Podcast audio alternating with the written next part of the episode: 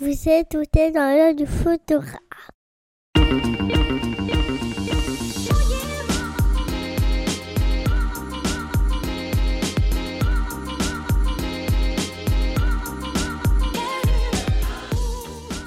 Bienvenue dans ce podcast par un photographe sur un photographe pour les photographes. Je suis Julien Pasternak et aujourd'hui, je vous emmène dans l'œil de Benoît Ferron.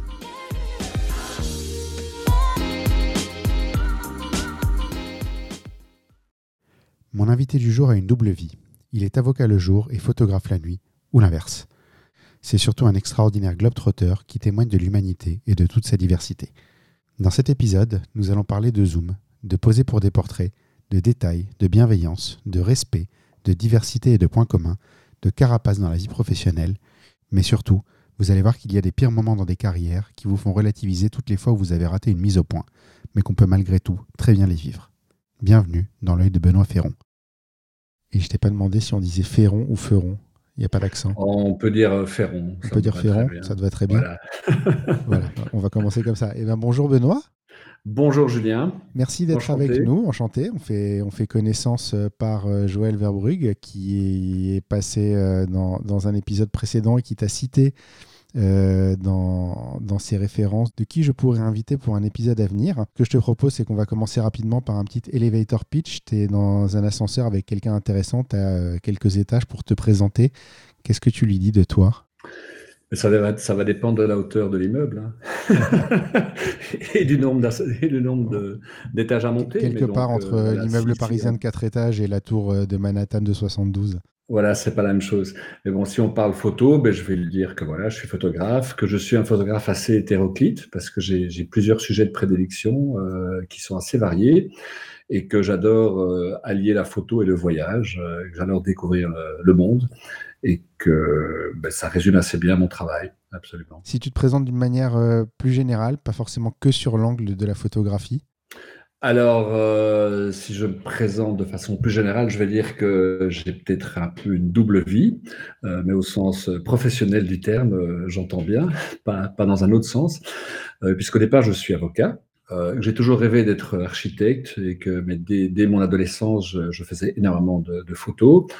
Et puis, euh, pour faire plaisir à mes parents, j'ai fait le droit. J'ai quand même mordu à l'hameçon, donc je suis devenu avocat, sans jamais abandonner la photographie. Et puis, depuis une quinzaine d'années, la photo est devenue quand même quelque chose de beaucoup plus important dans ma vie, euh, et de plus en plus. Et aujourd'hui, je, partage mon temps entre, entre les deux activités.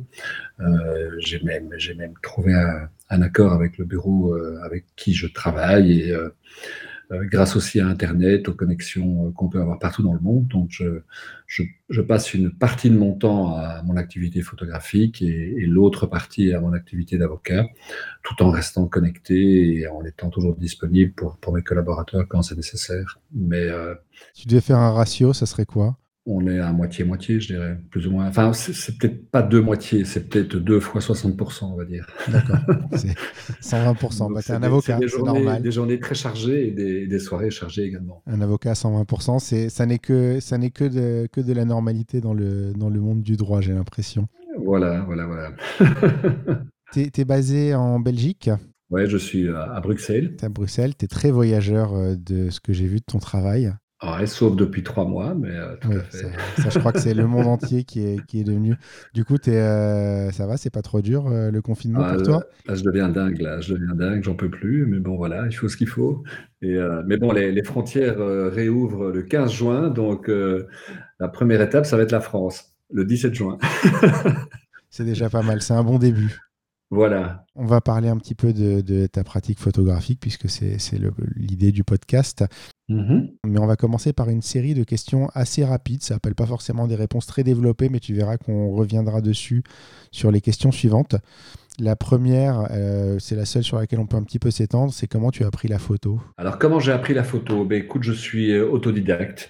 Euh, mais ça, remonte à très loin. Et je m'en souviens comme si c'était hier. Il y, a, il y, a, exactement 50 ans, donc quand j'avais 6 ans, mon grand-père m'a offert un appareil photo. Je m'y attendais pas du tout. C'était un petit 35 mm hein, euh, avec une pellicule, etc. Forcément à l'époque. Et il m'a expliqué euh, ce que c'était qu'une ouverture, une vitesse. Euh, et je, le vois encore déballer le truc sur le, coin de la table. Et, voilà, c'est comme ça que je m'y suis mis. Donc, il m'a appris les règles de base. Et puis, euh, pour le reste, j'ai surtout développé ça à mon adolescence avec beaucoup de lectures, beaucoup, beaucoup de bouquins. Il y avait une série de, de, la série Time qui faisait, euh, enfin, il y avait une quinzaine de bouquins sur la photographie. J'ai lu tout ça en détail. Donc, j'ai vraiment appris par moi-même. Et puis, euh, quand le numérique est arrivé et que je m'y suis mis, donc là, on parle d'il y a une quinzaine d'années, on va dire, euh, ben là, j'ai quand même suivi quelques formations, des, formations à la Nikon School ou des choses comme ça, euh, sur la, technique photographique, mais je dirais plus sur le post-traitement, puisque là, on rentrait dans un autre monde. Et voilà. Mais pour le reste, c'est vraiment c'est de l'apprentissage sur le terrain et beaucoup par la lecture. Par la pratique. Et les ouvrages. Voilà, tout à fait. Tu as répondu indirectement à la question suivante qui était est-ce que ton premier appareil était numérique ou argentique? Mais il y a 50 ah, ben, ans, il y avait peu de chances que ce soit numérique. Ah, exactement. Vu le moment où j'ai commencé la photo, euh, c'était du, c'était de l'argentique. C'était de l'argentique. C'est une bonne manière de démarrer. Plutôt zoom, plutôt focal fixe. Écoute, aujourd'hui, euh, sauf quand je travaille avec un objectif macro, euh, je suis plutôt zoom en fait. j'ai été focal fixe assez longtemps. Et puis aujourd'hui, non, zoom, c'est quand même beaucoup plus pratique. Euh, ça ne veut pas dire que je réfléchis pas à mes cadrages et à ce que je fais. Et euh, j'utilise à la limite un zoom comme une focale fixe, parce que bon, les photographes qui utilisent des focales fixes disent que ça leur fait réfléchir plus, euh, se déplacer, trouver le bon cadrage. À la limite, je fais ça aussi, mais bon, un zoom permet quand même une, liberté plus pratique. Donc, et en termes de qualité, pendant pendant tout un temps, j'étais convaincu que les focales fixes étaient meilleures je crois qu'aujourd'hui, le niveau, le niveau des, optiques est tel que si, enfin, ça change vraiment pas grand-chose. Tu dirais que tu as fait tout le travail des focales fixes euh, et que maintenant tu en profites avec le zoom? Oui, absolument, tout à fait.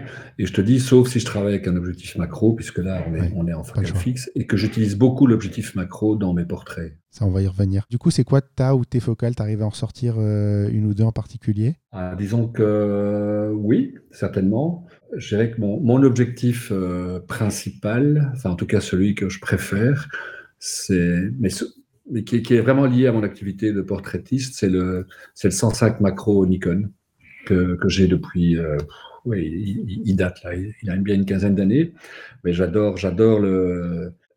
Enfin, j'adore cet objectif, euh, j'adore son. Oui, il est, il, est, il est, très très sharp, très très net. Moi, j'aime les photos très au rasoir. Hein. J'aime, bien les photos euh, où on voit les défauts, où on voit les détails. Et je trouve qu'il est, oui, j'adore. Il est vraiment très très bien. Et je fais la plupart de mes portraits avec cet objectif-là. D'accord. Tout à fait. Donc ça, c'est mon objectif de prédilection. Après, euh, oui, rien de bien, rien de bien magique, hein, 24-70, 70-200, quoi. Les, pour, les focales de ce qu'on fait. Plutôt lumière naturelle, plutôt flash Alors, je, je suis un autodidacte et, euh, et je vais te dire un truc, c'est que je maîtrise absolument pas le flash. Euh, je n'aime pas, euh, j'aime pas le côté artificiel que ça peut créer. Et bon, comme tu as dû voir dans mon travail, je, je, je fais beaucoup de, de, portraits en Afrique. Et il se fait que la peau noire euh, à la lumière, euh, soit artificielle, soit au soleil, c'est pas du tout évident à maîtriser. Ça réfléchit fort la lumière. Et donc moi, je travaille, quand je fais ce genre de portrait, je travaille à l'ombre, lumière naturelle. Euh, en plus, euh, déjà que le, matériel euh, boîtier, objectif, ça pèse déjà pas mal de kilos et qu'il faut pouvoir voyager en avion. Euh, si je vais en plus prendre du matériel, euh, du matériel d'éclairage, euh, ça deviendrait vraiment compliqué. Donc, lumière naturelle. j'ai fait, fait un bouquin a, il, y a, quelques années avec beaucoup de portraits en intérieur ici à Bruxelles où là j'étais obligé d'utiliser le flash parce que c'était à des, à des événements, etc. Mais bon, c'est vraiment la seule fois où j'ai vraiment travaillé beaucoup au flash. Et, euh, et c'est vrai qu'aujourd'hui, on peut monter quand même vachement dans les ISO. Ça permet quand même de, de se passer pas mal du flash. Ceci dit, c'est une technique que je, voudrais, que je voudrais apprendre mieux et maîtriser mieux parce qu'il y a quand même des choses qu'on peut faire euh, que je fais pas aujourd'hui. Et, et c'est une de mes, c'est sur ma, ma to-do list en tout cas, euh, certainement. Voilà. Je te, recommande euh, à ce moment-là, si tu as un professeur à trouver, c'est Julien Fruzez. Il a fait un épisode euh, avant toi. je t'invite à l'écouter parce que c'est absolument fascinant. Et lui ne travaille pas qu'au flash, mais c'est un vrai gourou du flash. Et c'est impressionnant ce qu'il est capable de sortir ah ben avec ça. La question suivante, elle, est toujours surprenante parce que on, croit connaître le travail des gens, mais est-ce que tu es plutôt moment réel ou moment posé? Euh, mais pour moi, le posé, c'est du réel. C'est pour ça que je dis qu'elle est toujours surprenante. c'est une réponse de Normand, mais euh, alors, je déteste. Et c'est d'ailleurs ce que, ce que souvent je vois dans certains, certaines photos de, de, gars qui travaillent en studio, de portraits où c'est pas naturel, quoi, c'est pas réel, c'est, contrit, enfin, je déteste ça. Donc moi, il faut que ce soit hyper authentique. Mais euh, en tout cas, en tant que portraitiste, c'est beaucoup beaucoup de portraits, de, travail posé, évidemment. J'installe des studios en plein air et, voilà. Mais bon, ça doit rester de, l'hyper réel. Il faut de l'émotion, il faut, enfin, il faut un truc qui paraisse complètement naturel. Donc, euh, donc du posé naturel, on va dire. On va y revenir un petit peu plus tard de toute façon parce que j'ai plein de questions sur la façon dont tu fais poser les gens, notamment dans des cultures qui sont pas forcément proches des nôtres. Euh, comment est-ce qu'on se comprend et comment est-ce qu'on fait passer certains messages? On va, on va juste finir les questions rapides avant. Tu retouches beaucoup tes photos ou pas? Non, je fais, les, je fais les retouches de base. Euh, donc c'est euh, le contraste, un peu de saturation. J'aime bien éliminer le blanc parce que j'aime bien avoir des couleurs, des couleurs qui sont bien, bien fortes, bien contrastées, donc un peu comme les, les cibachromes dans le temps. Euh, oui, des choses de base, quoi. Puis j'aime bien aussi euh, que des lignes droites soient droites. Euh, donc c'est l'aberration, des choses comme ça. Ça, c'est la distorsion, ça, ça j'aime pas. donc voilà, je fais ce travail-là, oui, tout à fait. Mais pour le reste, non. Euh, pas des modifications excessives, pas, d'effacement de, de, choses. Pas... Ouais, de temps en temps, quelques trucs, quoi, mais enfin des, des, petits défauts, quoi. Des, mais pas, je, je n'importe pas des objets ou des, choses, etc. Je fais des photos qui sont, qui sont naturelles. Naturelles et réelles. Qui sont réelles réel, tout à fait. Euh, est-ce que tu as des photographes, des livres ou des photos préférés Oui, bien sûr, évidemment. Alors, je sais que tu vas me poser une question plus tard euh, où tu vas sûrement me dire que une de mes spécialités, c'est la couleur. Mais je te dis ça maintenant parce que je vais te citer un photographe qui travaille qu'en noir et blanc comme photographe préféré, donc c'est peut-être un peu contradictoire. Mais néanmoins, pour moi, il y a un photographe que, j'adore, c'est Sébastien Salgado, euh, que je trouve un maître absolu. Euh, la, façon dont il a couvert euh, la, Terre en ce qui que ce soit sa population ou, la planète en tant que telle, euh, je trouve qu'elle est, c'est, extrêmement poétique, c'est extrêmement profond, c'est très respectueux aussi. Euh, ce sont des très belles images. Euh, il va au fond des choses. En plus, c'est quelqu'un que j'ai eu l'occasion de rencontrer deux fois. J'ai, eu l'occasion de dîner avec lui il y a, deux ans. Donc, c'est quelqu'un que j'admire énormément dans sa démarche. Et donc, voilà, ça, je dirais que pour moi, c'est le. Ouais, c'est, si je dois citer un nom, c'est lui. C'est très amusant parce que Salgado, pour quelqu'un qui s'efface autant derrière son œuvre, parce que c'est vraiment quelqu'un qui, qui fait tout ce qu'il peut pour mettre son sujet en avant plutôt que lui, est, extrêmement admiré, extrêmement connu. c'est très, très ironique comme, euh, comme position en fait, parce qu'il essaie de s'effacer derrière son œuvre et, euh, et, on continue à le remettre, euh, à le remettre à côté. Oui, mais c'est vrai qu'il a, il a jamais eu autant de, publicité qu'aujourd'hui, de visibilité. Hein. C'est, assez incroyable. Mais bon, il a une œuvre énorme. Hein. Ça fait tellement longtemps qu'il travaille et voilà, il a, il a, il a couvert des sujets exceptionnels. Si on parle hors photo, c'est quoi tes sources d'inspiration? Hors photo, mes sources d'inspiration? Ouh là là. Euh, ben, je m'intéresse euh, beaucoup à, la politique au sens large. Donc la politique, c'est pas que les débats entre hommes politiques qui peuvent être horribles, c'est vraiment euh, la gestion du monde, l'évolution du monde, les, gros problèmes auxquels on doit faire face. oui, la, politique au sens grec du terme, je dirais, au sens, de l'ancien grec, hein, des anciens grecs. Et donc oui, voilà, je suis très préoccupé par ce qui se passe sur cette planète et sur l'évolution. Et aujourd'hui, euh, ma grosse préoccupation, c'est cette espèce d'évolution vers des extrêmes, euh, l'extrême droite, l'extrême gauche, euh, les, enfin, tous, ces, tous, ces, tous ces régimes totalitaires, toutes, ces, toutes ces expressions, ex, je trouve ça terriblement, terriblement interpellant.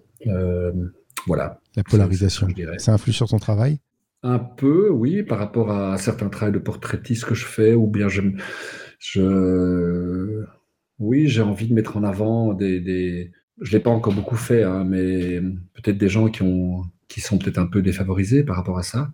J'ai un autre sujet, mais qui, qui, qui est assez lié à ça, c'est que je, je, et ça, ça influe énormément sur mon travail, c'est que je suis assez frappé par la, par la globalisation que je n'aime pas. Moi, je trouve que, que l'homme, c'est quelqu'un, enfin, les hommes au sens large, ça reste quelque chose de très divers il faut absolument préserver cette diversité.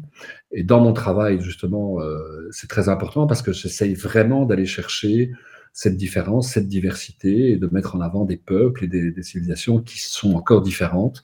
Euh, et c'est ce que j'aime beaucoup, par exemple, j'ai fait un livre qui s'appelle Portrait du Rift, où j'ai photographié sur une dizaine d'années une vingtaine de tribus de la vallée du Rift. Donc la vallée du Rift, c'est Djibouti, Kenya, Éthiopie, Tanzanie. Et ce que j'adore dans ces coins, c'est que chaque tribu a ses propres rites, ses propres coutumes, sa propre mode, hein, les bijoux, les scarifications, les, les, les tenues, et que voilà, chez nous, c'est Zara, H&M, euh, enfin bon, ça devient complètement global. On peut aller à Paris, à Bruxelles, à Amsterdam, à Budapest, euh, on tombe sur les mêmes chaînes de magasins, quoi. C'est ça, je trouve ça horrible. C'est ce que j'avais trouvé fou. J'avais été à Tokyo, été tombé sur un McDo et un Starbucks. C'est. Mais voilà, exactement. Et donc euh, voilà, donc là, ça, ça influence très fort sur mon travail. C'est vraiment, j'essaie de mettre en avant cette diversité, tout à fait. Et pour revenir au premier sujet. Euh, peut-être qu'indirectement, ça influe sur mon travail parce que j'essaye justement de trouver ces expressions différentes. J'ai fait notamment des photos de, en Inde sur, euh, sur des populations de, de, de, LGBT, des choses comme ça. Et justement, j'ai envie, de, envie de, de montrer ça euh, parce que je trouve que le racisme et, le, et, l'extrémisme qui, qui, tend à exclure certaines de ces formes de diversité est tout à fait inacceptable. Question euh, un peu ironique pour un avocat, mais tu fais quoi de ton temps libre? Euh, J'en ai pas. je dors. Au moment où je l'ai lu, j'ai dit Attends, c'est un avocat. Euh, il non, mais je fais du sport quand même, j'essaye. J'ai un passé de sportif assez important. Je suis cassé de tous les côtés, j'ai des genoux en miettes, etc. Donc j'en fais moins qu'avant, mais j'essaye quand même. Il faut aussi garder la, la forme la santé, donc euh, j'essaie de faire du sport, euh, du vélo notamment. Euh, mais bon, les journées sont trop courtes, hein, c'est évident. c'est évident. Si on passe sur ton approche de la photographie, on a fini les questions rapides, on, peut, on veut développer, on peut y aller.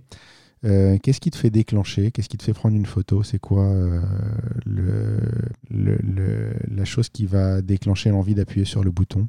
Alors, je crois que tu auras vu que je fais des choses très différentes, mais il y a un fil conducteur, c'est l'émotion il faut qu'il y ait une émotion. Ça, c'est vraiment, c'est vraiment capital. Comment, comment euh, alors, j'avais pas prévu cette question-là, mais du coup, je me la pose. Comment est-ce que tu trouves l'émotion dans un paysage, par exemple, ou dans, un, dans une ville, dans un immeuble, dans un bâtiment? Alors, euh, ben, je vais te dire que pour un paysage, c'est des questions non préparées. Et en fait, j'y ai jamais vraiment réfléchi, mais donc je, je, le fais en direct. Moi, je dirais que ce soit dans un bâtiment ou dans un paysage, ce qui va me frapper, qui va déclencher cette émotion, c'est l'harmonie générale, c'est le graphisme, c'est la construction de, l'image et c'est la couleur, c'est la, chaleur. Donc euh, un très beau paysage euh, qui, est, très harmonieux, qui déclenche vraiment cette émotion, qui, a de belles couleurs, qui, va, susciter chez moi l'envie de, déclencher. Et puis après, euh, dans la photo urbaine, un peu la même chose. Par exemple, cette période de confinement qui a quand même été assez, assez difficile à vivre euh, pour certains. Ici à Bruxelles, on avait la chance de pouvoir euh, faire du vélo et de sortir, ce qui n'était pas, pas forcément le cas chez vous, je crois. J'ai fait énormément de vélo et on a, fait, on a eu un temps extraordinaire. Hein. On a mmh. eu vraiment beaucoup de chance. Donc j'ai pas mal circulé le long d'un canal. Euh, dans Bruxelles, où il y a énormément de bâtiments euh, de street art, de, de construction assez récentes, très colorées. Et en fin de journée, il y avait des lumières hallucinantes, avec des ciels hyper puissants, des, cette couleur chaude qui se reflétait sur les murs, etc. Ça donnait des, ça donnait des, des ensembles assez extraordinaires. Quoi. Et euh, donc c'est un peu la même émotion qu'un peintre aurait, je pense. C'est l'émotion que toi, tu, tu vois, en fait, c'est l'émotion que ça suscite en toi c'est une émotion esthétique. Alors, pour les bâtiments, pour les paysages, c'est une émotion esthétique, évidemment. Si on parle du portrait, il y a l'émotion esthétique, et puis oui, il y, a, ce qui passe avec la personne, évidemment. Mm. Là, ça dépasse l'esthétisme. C'est autre chose encore. Mm, voilà, c'est un, un, esthétisme qui aura plusieurs facettes, on va dire. En regardant un peu ton travail en préparant euh, cette interview, euh, bah, j'ai remarqué euh, plusieurs choses. La première, c'est que tu as une gamme très variée d'images, c'est-à-dire que tu vas mhm. faire des photos, des portraits, tu vas faire des images de la nature, tu vas faire des images dans les villes, tu vas faire plein plein de choses très différentes a priori. Et il y a un fil conducteur qui, moi, m'a beaucoup marqué, c'est le détail. Je, mhm. je, suis à chaque fois, ça m'a vraiment sauté aux yeux. dans tout ce que tu fais, à, l'exception peut-être de quelques portraits, mais encore que, parce que dans la manière dont tu vas les faire, euh, il y a beaucoup de portraits sur un fond noir, qui du coup fait totalement ressortir la personne dans son environnement. Donc ça peut faire de cette personne-là un détail en, elle-même. Mais si on prend dans, dans, certaines photos que tu as fait, des détails de peau, par exemple, de scarification. Mhm. dans les images de nature, même si c'est relativement large, on a toujours l'impression d'avoir affaire à un petit bout de, quelque chose de beaucoup plus grand. Euh, dans la ville, tu vas faire du street art, tu vas faire des bouts d'affiches. Euh, c'est quoi cette obsession du détail? Ça, ça vient d'où? Ça, ça te... Ah, c'est une question métaphysique. Là. Mais, euh, bon, mais je dirais, je dirais bon, tout d'abord, j'ai quand j'étais adolescent, enfin, j'ai toujours rêvé d'être architecte et donc tout ce qui est construit, tout ce qui est, euh, oui, tout, tout, tout, tout c'est quelque chose qui me touche, quoi. Donc, il y a, je crois qu'on retrouve ce côté construction euh, dans mes images, cette influence euh, de, de, ce désir que j'avais d'être architecte. Euh, j'aime beaucoup le graphisme. Quand j'étais ado, je passais du temps, à, je dessinais énormément, mais c'était beaucoup de trucs très graphiques, etc. Donc j'aime le rythme, j'aime le graphisme, j'aime le design, et donc donc j'aime le détail. Et, et, euh, c'est vrai que ce, que tu dis est exact. Par exemple, tu parles des, des portraits avec des fonds noirs. On voit pas les détails du fond, mais par contre, ça permet de faire sortir les détails sur la personne. Et, et, donc, tout ce travail, c'est pour montrer ses bijoux, pour montrer ses parures, pour montrer son regard, pour montrer ses scarifications, pour montrer ses tatouages. Donc, ça, c'est vraiment le but, quoi. C'est qu'on se concentre là-dessus. Et puis, par exemple, euh, j'ai fait, tout un parallèle, et là on rentre vraiment dans ce genre de détails, entre par exemple le, corps humain euh, et, et, la nature. Tu vois, j'ai fait des photos de troncs d'arbres qui ressemblent très fort à des torses que j'ai photographiés, parce que pour moi, quelque part, le, la, Terre, c'est une écorce, quoi. Mm. C'est l'écorce de la planète, et puis la peau, c'est l'écorce du corps. Et donc, j'utilise un peu les deux de la même façon. Et, donc, j'aime le détail, j'aime l'abstraction. Et donc, j'essaye beaucoup de rechercher cette abstraction, pas dans les portraits, évidemment, mais dans les détails de corps, donc les détails de scarification, dans des, dans des photos de nature, dans certains paysages, euh, et dans le street art, je ne vais pas aller photographier une fresque d'un auteur connu. Par contre, je vais aller chercher les graffitis qui s'entremêlent, qui ont été euh, qui ont été posés par plusieurs personnes qui ne se connaissent même pas au fil du temps. Et, je vais essayer de regarder un morceau qui, que je vais trouver très harmonieux, très qui, donne l'impression d'être construit alors qu'il ne l'est pas du tout, mais qui, en définitive, donne quelque chose qui, qui donne cette impression. D'accord. Donc c'est un peu cette recherche graphique en fait. Je, vais rebondir sur quelque chose que tu as dit. Tu as dit dans tes portraits. Moi, c'est vrai que quand je l'ai regardé, je me disais c'est peut-être la personne, le détail. Et tu dis c'est un ensemble de détails. Ouais. C'est en fait plein de détails mis bout à bout qui font. Euh, oui, et d'ailleurs, je vais te dire que c'est amusant ce que tu me poses comme question parce que ça me permet de comprendre autre chose. C'est que on me demande souvent euh, quelle technique photo j'utilise, hein, et la plupart des gens euh, aiment utiliser, par exemple, il y, a un autre photographe que j'aurais pu citer, que j'aime beaucoup, euh, avec qui j'entretiens des, relations régulièrement, c'est Eric Laforgue, qui est un super portraitiste. Et lui, il a une technique complètement différente de la mienne. Il travaille des très grandes ouvertures. Il fait vraiment le focus sur l'œil et il aime que, le visage euh, fonde petit à petit. Quoi.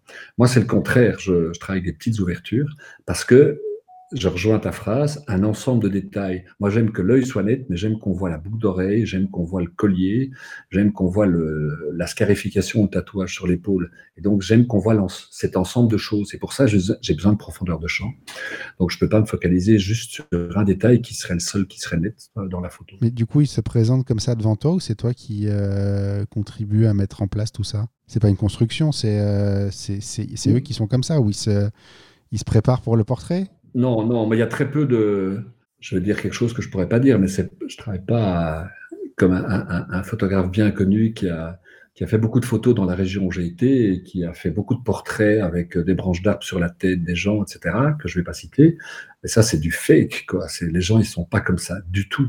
Euh, donc ça, je fais pas. Moi, je les photographie euh, dans leurs éléments, euh, avec vraiment ce qu'ils portent ou avec vraiment la façon dont ils sont. Bon, parfois, j'ai eu la chance de tomber dans des mariages ou des choses comme ça où, où ils ont leur plus belle parure. Mais ça reste, ça reste du naturel, quoi. C'est pas, ils sont pas, habillés pour ta photo. non, non, c'est pas de la mise en scène. C'est pas de la mise en scène. Euh, mais bon, la, richesse est là, la richesse de, leur culture est là, euh, c'est même pas nécessaire, quoi. Mais euh, non, donc c'est parce que parce que j'aime ce côté authentique, quoi. Tout à fait. Maintenant, je vais aussi dans des dans des événements où les gens sont sur leur 31, si je puis dire comme ça. Donc, je vais dans un festival, je j'ai été à la Kumbh Mela, qui est le, plus grand euh, pèlerinage au monde, qui est le plus grand pèlerinage hindou, qui se passe en Inde tous les six ans. Il y a 120 millions de pèlerins sur 49 jours. Certaines journées, il y a 30 millions de personnes.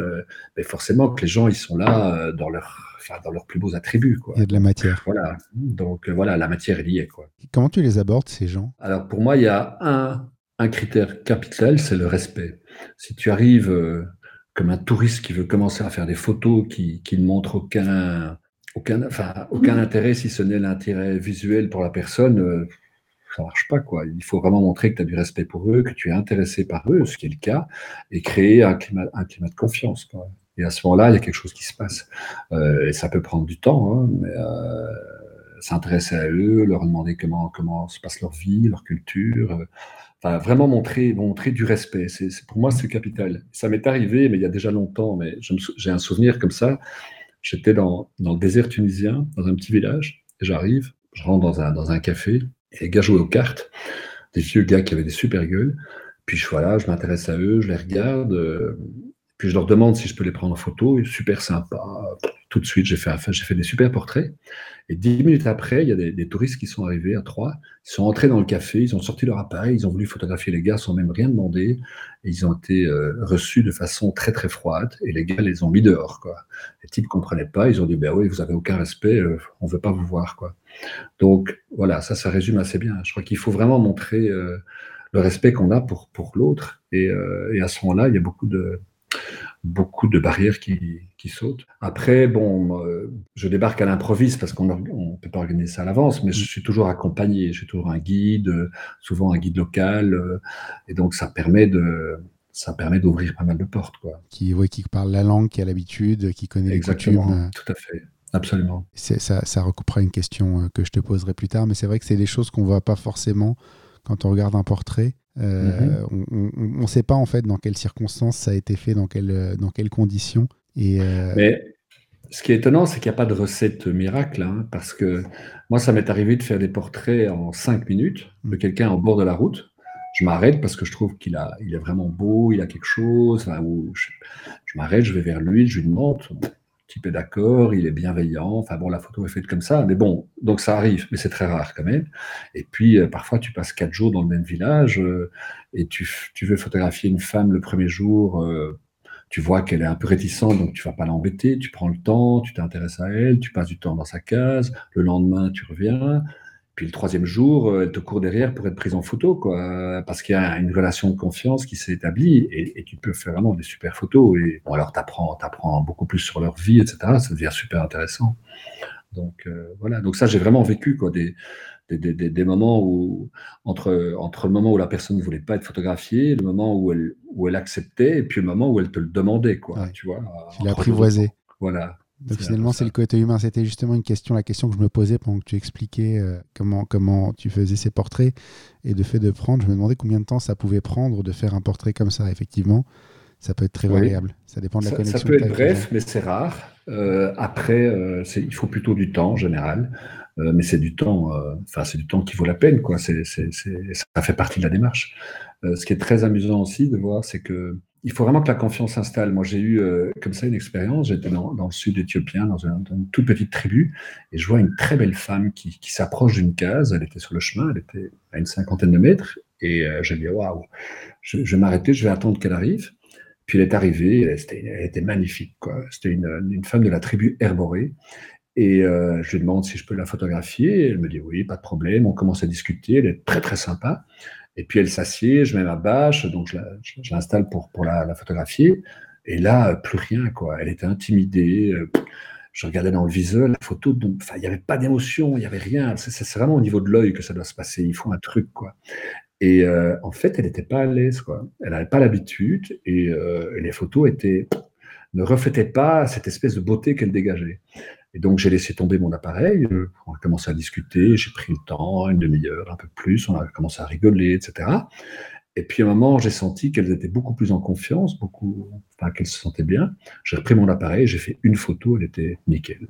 Et voilà. Et, euh, donc, c'est vraiment ça. Il faut, il faut être, euh, il faut recevoir la, confiance de la personne que tu photographies. Ça, c'est la base. Plus discuter que faire des images, plus, euh, plus faire connaissance, plus être humain. et surtout avoir une démarche envers, envers la personne qui est, qui est vraiment bienveillante, qui est, qui est respectueuse et, qui est pas agressive, quoi. Et, euh, faut, faut, faut, montrer beaucoup de douceur, beaucoup d'intérêt, enfin, qui, est réel, hein, je veux dire, c'est pas, c'est pas du fake, hein, mais voilà, il faut vraiment montrer que tu t'intéresses à eux, ce qui est logique qui est important. La deuxième chose, on a parlé des détails et du coup on, est parti sur, les portraits.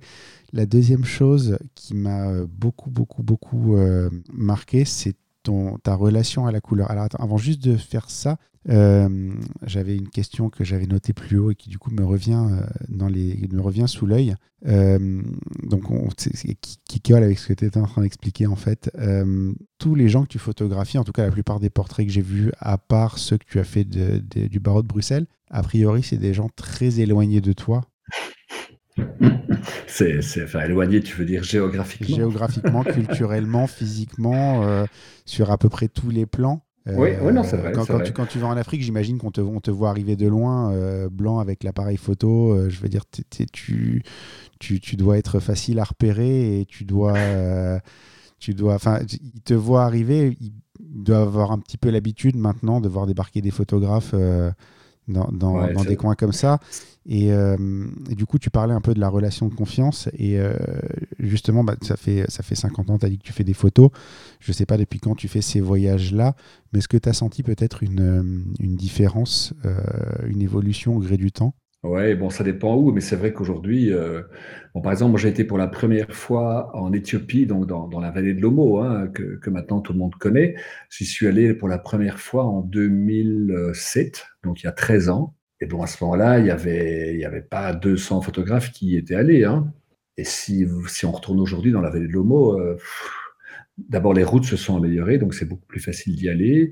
Les images ont circulé, donc les gens ont envie d'y aller. Et donc c'est vrai que ça devient, ce coin, dans ce coin-là, ça devient un business. Hein. C'est là, je pense que c'est, je pense avoir lu que c'était la première ressource euh, financière de ces populations, c'était la photo. Donc c'est vrai qu'à ce moment-là, le, Bon, ça reste intéressant à faire, mais c'est plus du tout la même chose, on n'est plus dans l'authenticité.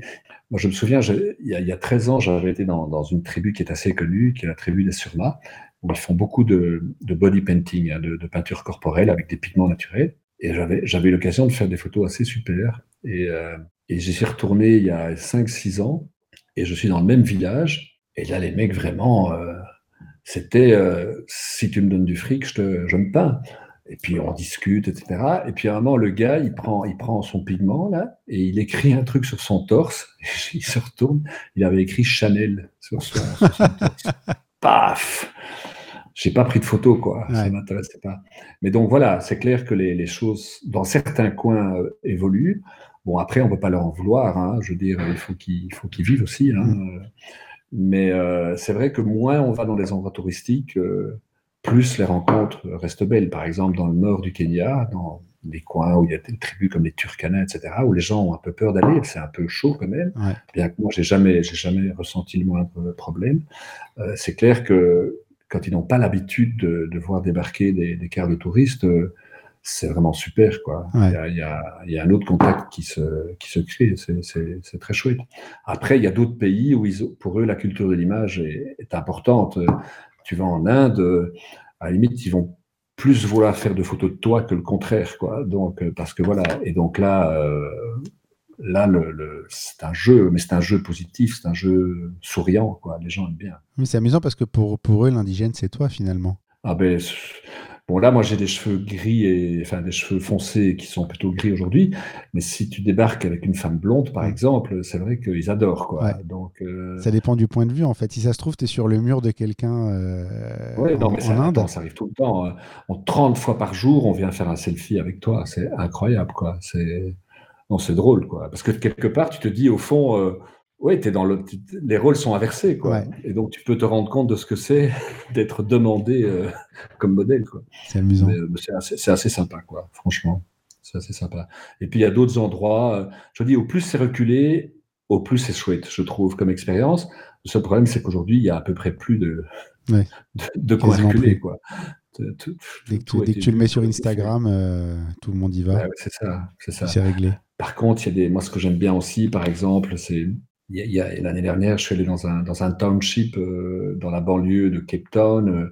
Là, tu as un mélange de, de enfin, c'est des cités euh, en ton ondulé avec du street art très intéressant, avec euh, des coins avec tous les containers avec des coiffeurs qui ont un look d'enfer, etc. Bon, là, ça reste très authentique et il n'y a pas grand monde qui y va, quoi. Ouais. Donc ça, c'est quand même, c'est très chouette aussi, quoi. Tout à fait. Donc, il faut arriver à, à trouver, à trouver ce genre d'endroit, ou alors, euh, je te dis, des, des, des, des grands pèlerinages, des choses comme ça. Tu as, ça reste quelque chose d'assez, extraordinaire à voir, malgré tout.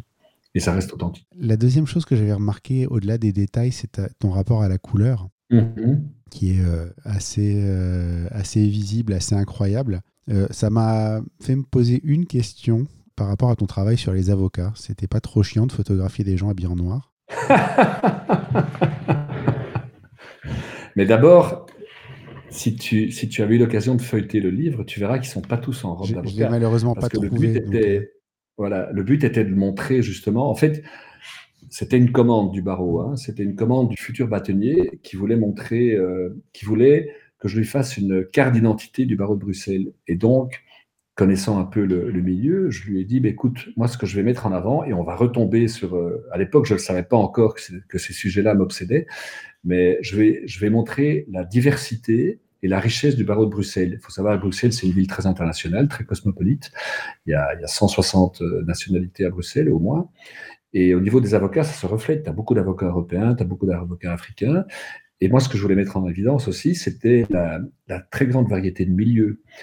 Et donc, la plupart des photos, c'est des photos d'avocats dans leur hobby, dans leurs activités euh, à côté du barreau. Il y a aussi des photos de grands procès, des photos dans des cabinets un peu, un peu coincés, mais il y a, euh, il y a des avocats, euh, il y en a un qui faisait de la compétition de motocross, il y a, il y a- j'ai, j'ai photographié une, une flûtiste dans un orchestre symphonique, euh, un chanteur de rock sur scène avec des spots euh, de couleur, donc là, ils n'étaient pas du tout en robe noire. Donc, ah, la- couverture, c'est la couverture qui est trompeuse alors, parce qu'il y avait des robes noires. Et pour quelqu'un qui a La, la couverture du couleurs, livre, ouais. en fait, est- la couverture du livre, c'est une photo que j'ai prise à, à l'Assemblée générale de- du barreau de Bruxelles, où il y a 700 avocats qui sont réunis, et donc on a fait une photo comme ça. Mais l'intérieur du bouquin est extrêmement varié. C'est très amusant parce que à la conférence de presse organisée par le bâtonnier à la sortie du livre, bon, il y avait quelques journalistes qui sont venus et euh, ils ont commencé à feuilleter le bouquin. Il y en a un qui est venu vers moi qui me dit oh, Moi, j'ai reçu une invitation pour un bouquin sur les avocats. Franchement, je suis venu en me disant euh, Qu'est-ce qu'on peut foutre avec ça? Ça n'a aucun intérêt.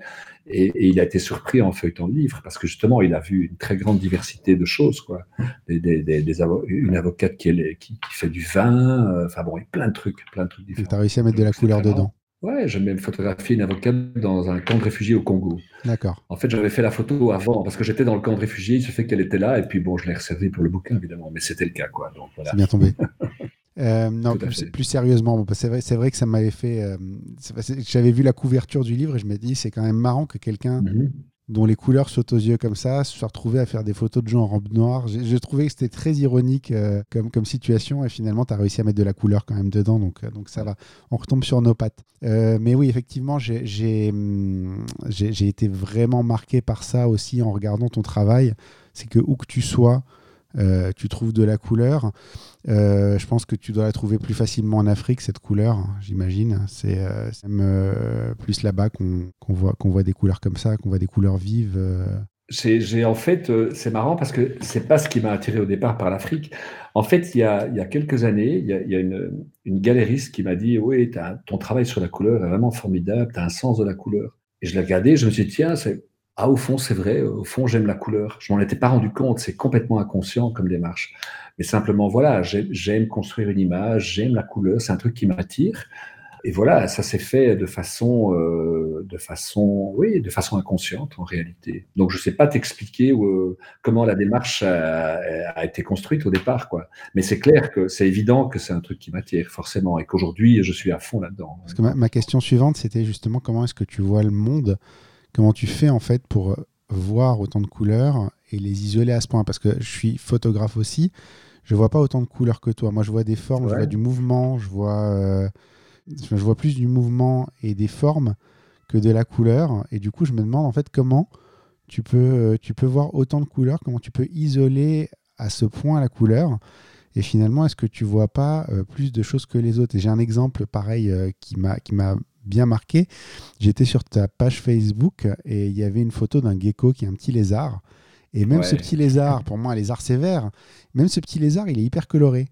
Et je me demandais comment tu avais trouvé ça et qu'est-ce qui fait que tu vois ces couleurs-là en fait? Écoute, euh, j'en sais rien, moi j'ouvre les yeux. Mais c'est amusant ce que tu dis parce que j'ai une amie photographe euh, qui a photographié certaines, certaines des mêmes choses que moi et elle, elle est à fond dans le mouvement. Euh, et, et, moi j'ai une toute autre démarche, quoi. C'est la construction, c'est la précision, c'est focus nickel, la couleur et tout. Donc on a photographié les mêmes choses avec un œil totalement différent. Voilà, c'est comme ça. Moi j'ai un avec les années, euh, j'ai une sorte de radar, tu veux. Quand j'arrive quelque part, moi, je regarde, je regarde, je regarde, et mon œil, il, cherche ce genre de, il cherche le détail et il cherche la couleur, c'est vrai. Et euh, mais c'est inconscient. Hein, et, euh, et, puis ce gecko, c'est un gecko particulier. Hein, c'est un gecko qui qui vit, qui a une peau un peu translucide parce qu'il supporte pas le soleil, donc il vit, il vit, il vit dans le sable, recouvert de sable. C'est dans un désert en Namibie. Et il se fait que la lumière était telle qu'il donnait cette impression, quoi.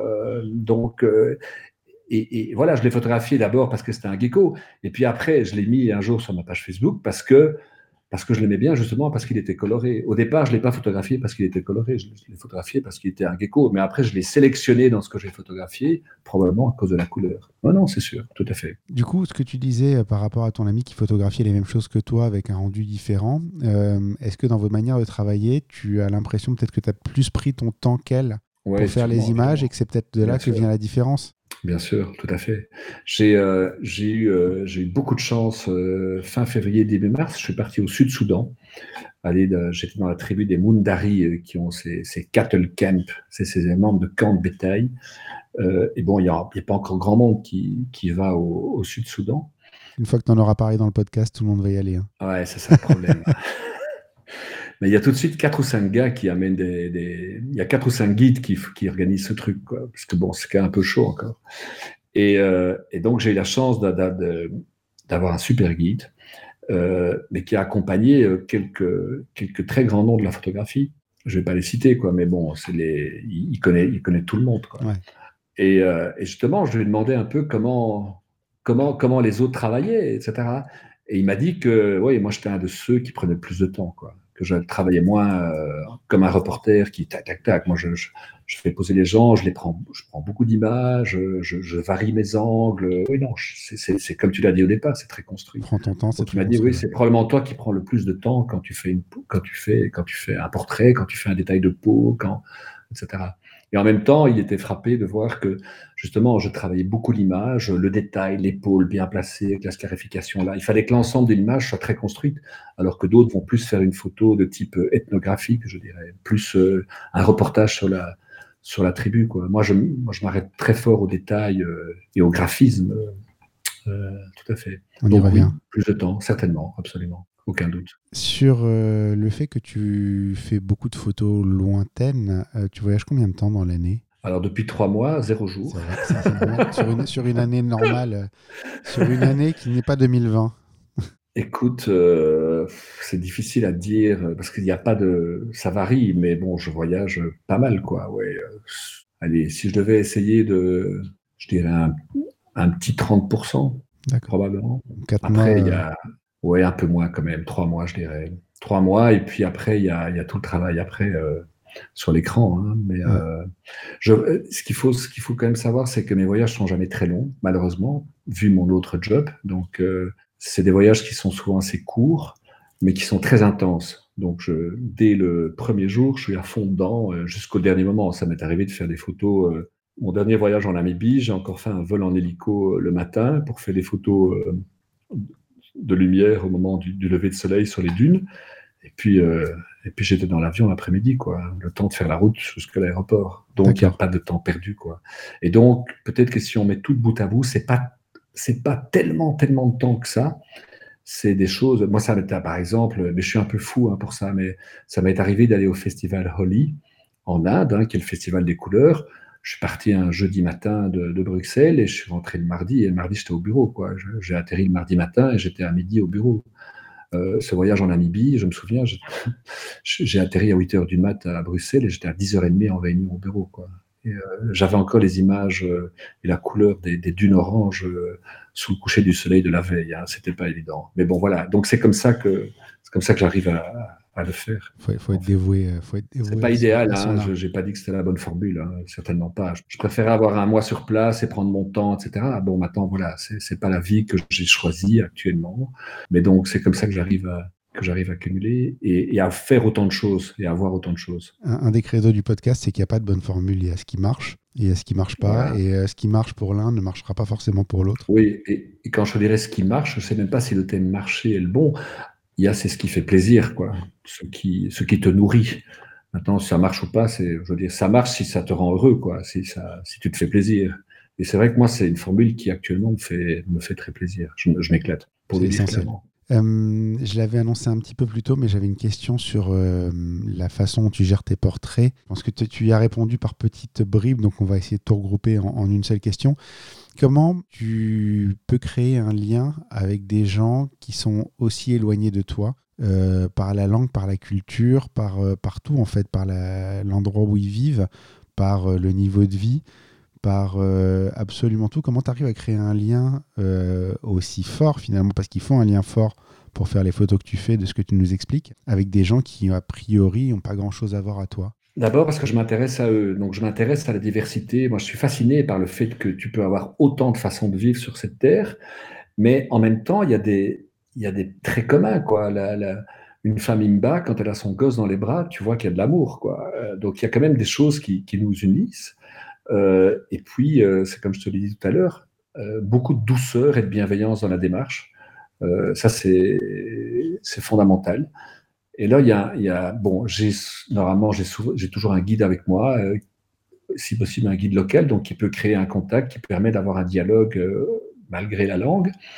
Et alors, il y a un truc que j'ai remarqué, euh, ça c'est un, truc que je vais donner, mais en tout cas, bon, moi je suis assez grand, je fais 1m90, et un jour je me suis rendu compte que, en fait, j'étais toujours assis sur le sol ou à genoux pour faire des photos de ces gens. Et en fait, je me mets toujours plus bas qu'eux. Mais c'est pas, de nouveau, c'est pas intentionnel, c'est pas un truc que j'ai calculé au départ. Mais je me suis rendu compte un jour, après X années, au fond, c'est marrant, je suis toujours plus bas qu'eux. Mais en fait, je pense que ça les met super à l'aise, quoi. Ils se sentent, ils se sentent pas dominés. Ils se sentent mis vraiment en, avant. Euh, en valeur. Ils sentent que tu es humble euh, avec eux. Exactement. Et ça, je pense que l'humilité, c'est la démarche de base, quoi. C'est vraiment comme ça que tu, tu peux avoir ce contact. Sans ça, euh, sans ça, ça ne pourrait pas marcher, je pense. Sur le côté euh, plus, euh, alors j'aime pas le terme, mais je suis obligé de le, dire, le côté business, entre guillemets, euh, de la photo. Est-ce mhm. que tu as un revenu de la photo aujourd'hui? Est-ce que c'est rentable ou est-ce que tu dois le financer par, par ton autre métier? Oui, j'ai un revenu. la photo, elle est autofinancée, je dirais. mon revenu de la photo permet de payer mon matériel, mes voyages, parfois un peu plus, parfois un peu moins, je dois suppléer. Mais en gros, c'est relativement euh, équilibré. Mais c'est pas, pas régulier, c'est pas tous les mois, j'ai des expos qui ont, qui ont cartonné, j'ai des expos qui n'ont pas du tout marché. Je donne des stages photo maintenant aussi, donc euh, plusieurs fois par an. Donc je, je, je, prends des gens en workshop euh, pour des stages photo. Donc voilà, c'est une source de revenus également. Euh, donc c'est un peu aléatoire, hein. c'est quand même un truc risqué. En plus, le matériel photo, moi j'aime bien le beau matériel, donc ça coûte comme, très cher. Voilà. Euh, et puis c'est vrai, je, je, voyage beaucoup, donc ça coûte très cher aussi. Donc, euh, mais bon, les stages photo permettent de permettent quand même d'allier le, plaisir à, à, une source de revenus, parce que voilà, tu, tu, tu voyages tu voyages gratuitement et tu, si, si, le groupe est important et que tu, tu donnes un vrai cours photo, tu es rémunéré pour ça. Donc ça, c'est vraiment chouette. Mais sinon, oui, j'ai des, j'ai des revenus, euh, j'ai des revenus assez convenables euh, par période. Tout d'un coup, je vends pas mal de photos. Et, euh, mais il faut reconnaître une chose, c'est que c'est plus les magazines ou des choses comme ça. Hein. C'est, c'est le tirage d'art limité en galerie d'art à des prix élevés, quoi. Donc, euh, c'est plus c'est plus la même euh, c'est plus le même business model que, que certainement, tout à fait, exactement. Du coup, est-ce que tu dirais que la photo est plus un métier ou plus une passion? Aujourd'hui, c'est les deux. C'est devenu euh, c'est devenu un métier aussi, mais ça reste une passion. en fait, mon rêve, ça serait de faire que ça, évidemment. parce que la, frustration que j'ai, c'est que je peux pas toujours aller au bout de ce que j'ai envie de faire, parce que voilà, parce que mon temps est limité. En même temps, je peux te dire qu'avec la crise du Covid, j'étais très très heureux de d'avoir une autre activité quoi parce que parce que voilà, j'ai pas souffert de la crise, quoi, grâce à ça. Euh, et euh, je pense que, enfin, j'ai des amis photographes qui, qui, qui, ne peuvent pas dire la même chose que moi actuellement, quoi. Donc ça, c'est vraiment un, gros coup de bol, quoi, tout à fait. Euh, et donc c'est pour ça, j'ai déjà hésité plusieurs fois à basculer, mais en même temps, le fait d'avoir deux activités tellement différentes, c'est très enrichissant mmh. intellectuellement. Quoi. Tu passes d'un truc à l'autre quand, j'étais dans cette réunion là, à 10h30 du mat ou 11h du mat, alors que la veille j'étais dans un hélico en Namibie, euh, quelque j'étais en train de discuter de la réforme du droit des sociétés, et, la veille j'étais en train de faire des photos de dunes euh, au lever du soleil. C'est assez génial quand tu y penses, et ça fait travailler euh, toutes les parties de ton cerveau. Du coup, comment, comment tu concilies les deux en fait? Tes collègues avocats, ils savent que tu es photographe parce que tu as fait ce livre sur eux, mais est-ce qu'ils le sauraient sans ça? Tu t'en parlerais ou... Mais en fait, en fait, les choses ont très fort évolué. Hein. Il, y a, il, y a, 15 ans, je n'osais pas dire que je faisais de la photo. Quoi. Mm. Et, je te dirais que dans le milieu des photographes, je n'osais pas dire que j'étais avocat. Si on me demandait si, ce que je faisais, je disais que j'étais juriste déjà. C'était déjà moins avocat, c'était un peu péjoratif dans certains milieux. Et au niveau, chez les avocats, je disais jamais que je faisais de la photo. Quoi. Et, euh, et puis moi-même, je ne savais pas qui j'étais. Entre, j'avais vraiment un problème. Et j'ai été voir une coach, il y a bien 12-13 ans de ça, 13-14 ans, et je lui ai expliqué ça, elle m'a dit, mais arrêtez, d'opposer les deux, ça fait partie d'une même richesse, quoi. Et ça a été réglé assez vite, ça. Mais par contre, c'est vrai que j'avais un peu peur au niveau du boulot. Et, un jour, euh, c'était il y a déjà longtemps, c'était 2007 ou 2008, j'ai une assez grosse expo qui, se prépare. Euh, et euh, il y a une journaliste, c'est véridique, hein, de Paris Match Belgique, qui entend parler du truc. donc elle me téléphone et elle voulait avoir quelques détails. puis je lui explique et elle se rend compte que je suis vraiment avocat et que je fais de la photo et elle, elle, trouve l'histoire assez incroyable. quoi. Et donc elle me fait parler, parler, parler. Ça dure une heure au téléphone. Et puis je me dis, euh, elle va sortir un petit entrefilet euh, de cinq lignes dans une page à la fin. Et la semaine suivante, je vais au bureau et je reçois un coup de téléphone d'un gars qui me dit Ouais, t'as vu ton article dans Paris Match? Je dis Attends, de quoi tu parles? Je vais acheter le truc. Il y avait quatre pages. Il y avait, il y avait une photo euh, pleine page d'une des photos de l'expo. Euh, j'arrivais au bureau, je longeais les murs. Je disais, mais merde, c'est la cata et tout. Euh. Et en fait, ils ont assez bien réagi. Mais à l'époque, ça restait quand même un truc. si le gars il faisait ça, c'est qu'il n'était pas concentré sur ses dossiers. Euh, mais par contre, j'avais des réunions. Ça m'a, je, dirais, il y a deux choses intéressantes à dire à ce niveau. Tout d'abord, il y a beaucoup de gens qui, dans la vie professionnelle, ont une carapace, ont un, bouclier, et ils doivent jouer un rôle. Donc, ils doivent être très sérieux, ils doivent être euh, bon. Et en fait, quand tu montres, quand toi aussi, hein, à l'époque, je mettais encore des cravates. Aujourd'hui, euh, plus personne met de cravate aujourd'hui. Voilà. mais voilà, je joue aussi un rôle. Je parle d'il y a 15 ans. Et puis, tu montres un peu qui tu es. Tu fais une expo photo, tu, tu prends des risques, quoi. Et en fait, tu as des gars en face de toi que tu vois dans des réunions, lors des banques ou quoi, qui en fait ont ça en eux aussi. Et tout d'un coup, ils te parlent autrement, parce que toi, tu as osé dévoiler euh, une partie de ta personnalité. Et du coup, ils se disent, moi, j'ai envie de montrer. Donc, tu as des mecs qui sont passés comme ça, en une fois, du vouvoiement au tutoiement, uniquement parce qu'ils avaient vu que j'avais une expo photo, et qui ont commencé à me parler de leur vie, quoi. Et ça, mmh. c'était super intéressant, parce qu'avant ça, ils n'auraient jamais osé. Donc ça, c'est ça, c'est vraiment chouette, quoi. Parce que tu, forces un peu les gens à. Tu leur dis, écoutez, euh, montrez-moi qui vous êtes, quoi. Vous n'êtes pas obligé de jouer un rôle, quoi. Et ça, c'est vraiment super. Et tu te rends compte qu'il y a beaucoup de gens intéressants au-delà de cette carapace quand tu vas gratter derrière. Et donc, quelque part, je leur donne un outil pour, euh, pour s'ouvrir. Donc, ça, c'est chouette. La deuxième chose que j'ai remarqué, c'est que en 15 ans de temps, il y a une évolution gigantesque. C'est des choses qui étaient pas admissibles. Par exemple, j'ai perdu un très gros client à cause de ça, parce que je partais en safari et il croyait que, que son dossier n'allait pas être traité alors que l'équipe était en place et j'ai plus jamais refait le client. Donc, c'était pas accepté. Aujourd'hui, si tu fais ton boulot, que, que tu es joignable quand il faut, que tu as une équipe, etc., les gens aiment beaucoup plus ça qu'avant. La recherche entre l'équilibre travail, euh, loisir est beaucoup plus mise en avant que, qu'il y a 15 ans. Ça fait partie de l'équilibre et donc c'est beaucoup plus accepté. Euh, tu vois, à mon bureau, euh, on m'a demandé de décorer des salles de réunion, des choses comme ça. Euh, voilà, les gens m'en parlent, euh, tous mes clients sont au courant. Euh, c'est à la limite, c'est ça dont on parle. Est-ce qu'un jour on va arriver au, moment où tu vas avoir des clients parce que tu es photographe, tu vas avoir des clients avocats qui vont venir te voir parce qu'ils ont vu tes photos? Ah, Ça serait bien. Hein. Ça arrive? Ça arrive. Évidemment. ça, c'est beau. Non, mais c'est sûr, moi, j'ai obtenu certains clients comme avocat parce qu'ils connaissaient mon travail photo. et qui me disait oui c'est toi qu'on doit mais pas parce que c'était des questions juridiques en rapport avec la photo mais parce que je disais bon le gars il est il est juriste mais il est aussi artiste et mm. on a envie de cette approche là on a envie d'une approche ça t'a mis en avant euh, ouais non mais c'est alors bon il y a des clients qui supportent pas ou enfin je dis voilà j'ai perdu des clients aussi mais bon tant pis hein, il en faut pour tout le monde ce qui est important c'est que à partir du moment où tu fais le boulot, et parce que moi, même quand je voyage, je suis joignable. Hein, enfin, avec Internet aujourd'hui, il y en a partout. Donc, le soir, je bosse sur mes mails. Euh, j'ai déjà réglé des problèmes à l'étranger euh, en étant très loin, dans des situations. Voilà. Donc, à partir du moment où, où, le client a l'impression que ses problèmes sont gérés et qu'il n'en souffre pas, il n'a aucun problème avec ça. Donc ça, mais ça, je n'aurais jamais parlé comme ça il y a dix ans. Donc c'est une situation très très différente. Justement, c'est pour ça que je posais la question. Euh, après, les clients qui ne supporteraient pas ça, ils viennent pas chez moi. Quoi. Donc, mm. voilà. Tu n'es pas, pas le premier que je reçois qui a cette double vie. Et euh, le précédent, qui s'appelle David Deluca, qui est un épisode euh, qui a déjà été diffusé avant toi, m'a raconté que lui, un jour, s'est retrouvé en tant que photographe, à travers une agence événementielle, chez un de ses clients de son autre boîte. Donc, ils n'avaient jamais discuté de ça tout d'un coup, il les voit débarquer, ils font Qu'est-ce que tu fais là? Je suis votre photographe. Et euh, ça, apparemment, c'est pas très très bien passé. Et justement, c'est pour ça que je pose cette question, parce que des fois, c'est difficile de concilier les deux vies. Euh, dans, surtout surtout un travail très sérieux à côté d'un travail plus artistique. Mais c'est plus facile aujourd'hui qu'avant. Mm. Mais, mais j'ai plein d'anecdotes. Hein. Je rappelle, il y a déjà longtemps, il y a plus de dix ans, il y avait une, expo, une exposition collective.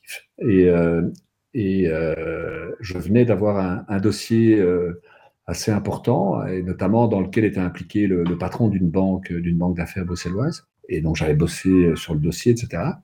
Et puis euh, l'expo commence, j'y vais parce que j'avais quatre ou cinq photos exposées. Puis le type arrive, quoi. Il me voit, il me dit, ah, mais qu'est-ce que tu fais là? Je dis, ben voilà, j'expose.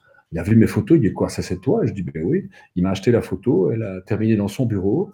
Et, euh, il en parlait à chaque personne qui rentrait dans son bureau, quoi. Donc voilà, ça c'est des côtés sympas. Bon, parfois c'est pas comme ça, mais ça, oui, je, je trouve qu'il y, y, y a, beaucoup de positifs là-dedans. C'est un, un, beau retournement de situation par rapport à ne serait-ce qu'il y a 10 ans. Tout à fait. La dernière question de ce côté-là, euh, j'ai vu que tu avais fait une expo euh, il y a quelques années à côté de Yann Arthus Bertrand et de Sébastien Salgado. Ça fait quoi euh, d'être exposé à côté de ces deux-là? Ah ben c'est super évidemment. C'est en fait euh, c'était un festival photo dans il y a, y a une, galerie bruxelloise qui, promeut énormément la photographie qui s'appelle Hangar. Ils organisent chaque année un festival de la photographie et euh, ils avaient euh, ils avaient ils avaient ils avaient demandé à en fait leur adresse c'est 18 place du Châtelain et donc ils avaient décidé comme ils sont au numéro 18 ils avaient invité 18 photographes pour leur premier festival et j'avais la chance c'était sur le thème de la terre et donc, ils avaient invité Salgado, ils avaient invité Yann Arthus Bertrand, il y avait encore d'autres noms euh, pas mal, et puis j'avais eu la chance euh, d'être parmi les 18, donc oui, c'est évidemment un grand honneur, c'est super, quoi. Et euh, non, c'était. Non, absolument. J'ai des belles photos de Yann Arthus Bertrand à côté de mes photos et tout, tout donc j'ai des petits selfies comme ça, très sympa, tout à fait. Et, j'en ai avec Salgado aussi. Donc, Salgado, c'est encore autre chose. Cette question a d'autant plus de relief que tu as, as, cité Salgado au départ. Absolument. Et que ça doit être quelque chose d'être euh, d'être à côté ah de son héros, euh, traité, mis sur le même pied. Quoi. C'est, euh, Complètement. Non, non, mais absolument. Ça nous amène très bien sur les deux prochaines questions. La prochaine question, c'est quel est le pire moment de ta carrière? Écoute, alors, c'est vraiment très difficile de répondre à cette question parce que j'ai pas vraiment de souvenirs négatifs. Quand j'ai un appareil photo dans les mains, je suis vraiment heureux. Mais je vais peut-être citer un exemple où j'ai eu un peu peur. C'est la seule fois dans tous mes voyages où j'ai, où, eu un peu les boules. J'étais, j'étais en Éthiopie dans une plantation de café et euh, on passe dans cette plantation sur le chemin. C'est la plus grande plantation de café en Éthiopie qui fait 8000 hectares, qui s'appelle BKK. Et euh, tu avais un énorme, c'était pas la saison de la récolte, mais euh, tu, avais, tu avais le matériel qui était là, tu avais un énorme tambour. Et il y a un ami qui voyageait avec moi, on s'arrête, il me dit ah, Tu veux pas prendre une photo du tambour?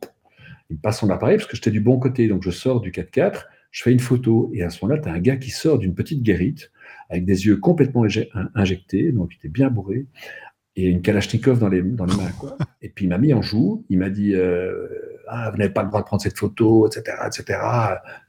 Et euh, moi, je n'étais pas, pas bien. quoi. Et euh, type était vraiment nerveux. Et puis il y en a deux autres qui sont arrivés, et donc je me suis retrouvé devant trois mecs qui me pointaient avec une Kalachnikov. Et euh, là, on n'est pas très fiers, quoi. Et bon, j'avais un guide, un chauffeur, et donc le guide est intervenu. Moi, je suis rentré dans le 4x4, mais ça a duré 20 minutes, hein, 20 minutes, quoi. Et bon, finalement, on a pu, on a pu y aller, mais bon, voilà, ça c'est le moment le plus, le moins agréable, on va dire. Ouais. par opposition, pour être sur une meilleure note, c'est quoi le meilleur moment de ta carrière? Est-ce que c'est ça le Salgado? Il y en a plein parce que la photo m'apporte vraiment une vraie jouissance, un vrai bonheur. Je ne pourrais pas t'en pointer un spécifiquement, mais je dirais, je dirais des moments de grandes émotions où euh, tu as l'impression de toucher à quelque chose de tellement beau, tellement pur que, que tu en as les larmes aux yeux. Quoi. Mm. Et ça, j'ai eu, euh, j'ai eu plusieurs fois. Et c'est peut-être dans la nature, dans des, dans, devant certains paysages, devant. J'ai quelques souvenirs comme ça. Je, je me souviens de, d'un moment dans le Masai Mara, au moment de la migration des gnous. C'était en fin de journée, il y avait une lumière extraordinaire, les herbes étaient toutes jaunes, dorées, et tu avais tous ces zèbres qui descendaient vers la rivière pour rejoindre une colonne de gnous. C'était euh, absolument magique. Euh, je me souviens d'un coucher de soleil dans la péninsule de Valdez en, en, Argentine, euh, au bord de la plage avec des rochers. C'était incroyable quoi. Là aussi, euh, je, tremblais de, devant la beauté de cette planète quoi. C'était juste fabuleux. Euh, oui, vraiment. C'était c'est marrant. Je pense à ces deux deux moments-là. Et puis, mais il y en a d'autres. Hein. Il y en a d'autres. En Nouvelle-Zélande, j'ai ressenti des choses très fortes et euh, puis certains voyages africains quoi, en Éthiopie, dans certains villages. Je me rappelle, oui, voilà, je, me souviens d'un moment, mon premier voyage chez les Surma, donc on était dans un tout petit. Ah, généralement dans ce genre d'endroit, tu es, sous la tente, un peu à côté du village, avec ta, nourriture et tout. Et euh, je me souviens d'un soir, on avait mangé euh, au coin du feu, et puis le, soleil se couche, il fait tout noir, et, tu devines dans la vallée en face un, village. Donc il fait, il fait vraiment noir, et puis tout d'un coup, tu vois quelques lumières, quelques feux, et puis tout d'un coup, tu entends, euh, tu entends des chants, quoi. Tu entends des enfants qui chantaient dans, dans ce village qui était probablement à 400-500 mètres en face de nous, qu'on devinait. Et donc, on est dans cette pénombre avec ces, avec ces chants qui sortent de nulle part, ces chants africains qui sortent de nulle part. Euh, tu as des frissons dans le dos, quoi. ça, c'est des. Là, tu te dis, euh, j'ai bien fait de venir. C'est des bons moments à vivre. Des très, très, grands moments, quoi. Tout à fait, absolument. Ou alors des moments où tu as l'impression de réussir, vraiment réussir la photo, quoi. Tu, tu veux vraiment la photo et puis paf, ça se passe et tout. Tu es vraiment content, quoi. Et tu sais que tu l'as. Voilà, ça c'est top. ça c'est beau. Je pense qu'on a tous, euh, sans aller au bout du monde, on a tous cette sensation euh, quand, on sait qu'on l'a. Et eh ben, le temps est passé vite et on est déjà à la dernière question de, mmh. du podcast. Euh, qui est-ce que tu me recommanderais pour un prochain épisode? Waouh Alors, il y a quelqu'un que j'aime vraiment beaucoup, qui, que j'ai appris à connaître assez récemment, qui fait vraiment des très jolies choses, assez différentes des miennes, mais elle a un peu les mêmes, les mêmes intérêts. Elle a fait notamment un très beau travail en Afghanistan, qui est euh, Corinne Vachon, qui est une photographe parisienne, qui est, qui est allée dans le Sud-Soudan. Il se fait qu'elle est allée dans le même village que moi, d'ailleurs. On s'en est rendu compte après. C'est très poétique ce qu'elle fait. C'est très différent, mais enfin, ça se rejoint sur certains angles. Elle fait des très jolies choses. Elle a, elle a des approches parfois très différentes des miennes. Sur, euh, mais euh, très chouette, très chouette personne. Et, très belle chose. C'est noté. Je vais, la, voilà. je, vais, je vais essayer de la contacter et puis on, on essaiera d'enregistrer un épisode ensemble. Où est-ce qu'on peut te retrouver sur Internet, sur les réseaux? Alors, il y a, y a trois, trois endroits. Euh, il y a mon site Internet, tout d'abord, qui est le plus complet parce qu'il il montre un peu toutes les différentes facettes de mon travail, que ce soit l'humain, la ville, euh, la, nature, l'abstraction. Euh, donc, c'est benoîtferron.photographie. Et puis il y a Facebook et Instagram. Donc euh, Facebook c'est mon nom et puis euh, Instagram c'est Benoît Ferron photographie, photographie en anglais. Je, mettrai tous les tous les liens nécessaires dans les notes d'épisode de toute façon. Et il me reste à te remercier euh, d'avoir partagé tout ça avec nous. C'était super intéressant, super poétique, super bienveillant, super humain. Et je suis ravi d'avoir vu ce qui se cachait derrière ces photos. Bah, écoute, merci, euh, merci, merci pour le temps que tu m'as consacré. Merci à Joël d'avoir euh, organisé la rencontre, de t'avoir donné le, mon nom et euh, c'était super, c'était super sympa. En plus, ce que j'aime beaucoup, c'est des questions qui sont pas préparées, donc tu es obligé de, c'est des réponses complètement directes viennent comme ça parce que c'est ce que tu ressens. Quoi. Donc, euh, c'est très bien.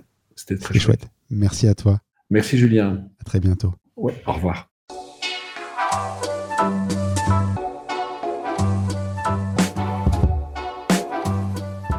Merci d'avoir écouté cet épisode. N'oubliez pas de laisser une note et un commentaire sur Apple Podcast, c'est important et ça nous aide beaucoup en termes de visibilité. Vous pouvez également aller sur le blog dans l'œil du photographe à l'adresse www.dlodp.fr. C'est tout pour aujourd'hui. On se retrouve au prochain épisode dans l'œil d'un nouveau photographe.